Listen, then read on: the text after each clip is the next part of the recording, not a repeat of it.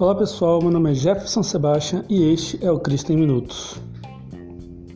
Hoje quero compartilhar com vocês a minha meditação que está em Mateus 9, versículo 36, que diz assim: Ao ver as multidões, Jesus se compadeceu delas, porque estavam aflitas e exaustas como ovelha que não tem pastor.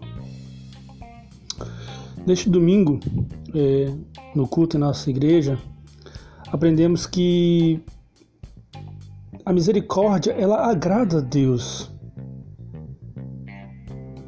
E em Oséias 6,6 diz que Deus quer que, que a misericórdia e não quer sacrifícios.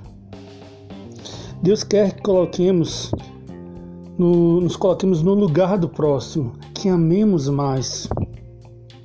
Quando eu tomo a decisão de reconhecer a Jesus como Senhor e Salvador, eu tiro o meu eu do centro da minha vida e coloco Jesus a partir daí, todas as minhas decisões devem ser baseadas em o que Jesus faria em meu lugar. Na geração em que estamos vivendo, não se valoriza a vida e, como cristãos, devemos agir como Cristo agiria, se importando com o próximo.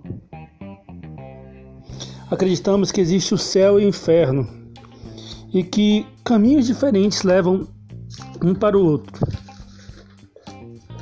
Em João 14,6 diz que Jesus é o caminho que leva ao céu.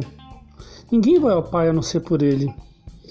E o que eu tenho feito para que as pessoas possam descobrir isso, possam conhecer este caminho?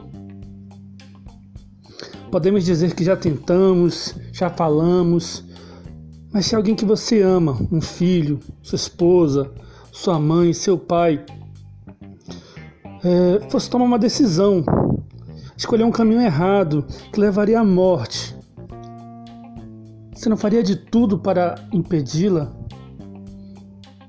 Assim deve ser com todos que não conhecem Jesus Cristo, que nós sabemos que irão para o inferno. Devemos fazer de tudo para que eles possam conhecer o verdadeiro caminho. Em Mateus 9,36, o versículo escolhido para nosso estudo, mostra que Jesus nos dá exemplo de como devemos olhar para as multidões com compaixão. E compaixão é se colocar no lugar do outro. As pessoas estão aflitas, exaustas, procuram uma saída e nós a temos, que é Jesus. O texto de hoje vai me ensinar que devo ser mais misericordioso, assim como Jesus é. A misericórdia agrada a Deus. E a misericórdia começa na família, começa na igreja. Precisamos ser misericordiosos, porque agrada a Deus e porque demonstra o amor de Deus pelo próximo. Espero que você tenha gostado desse pequeno estudo, que Deus possa ter falado ao seu coração, assim como falou ao meu. Que Deus te abençoe e até a próxima.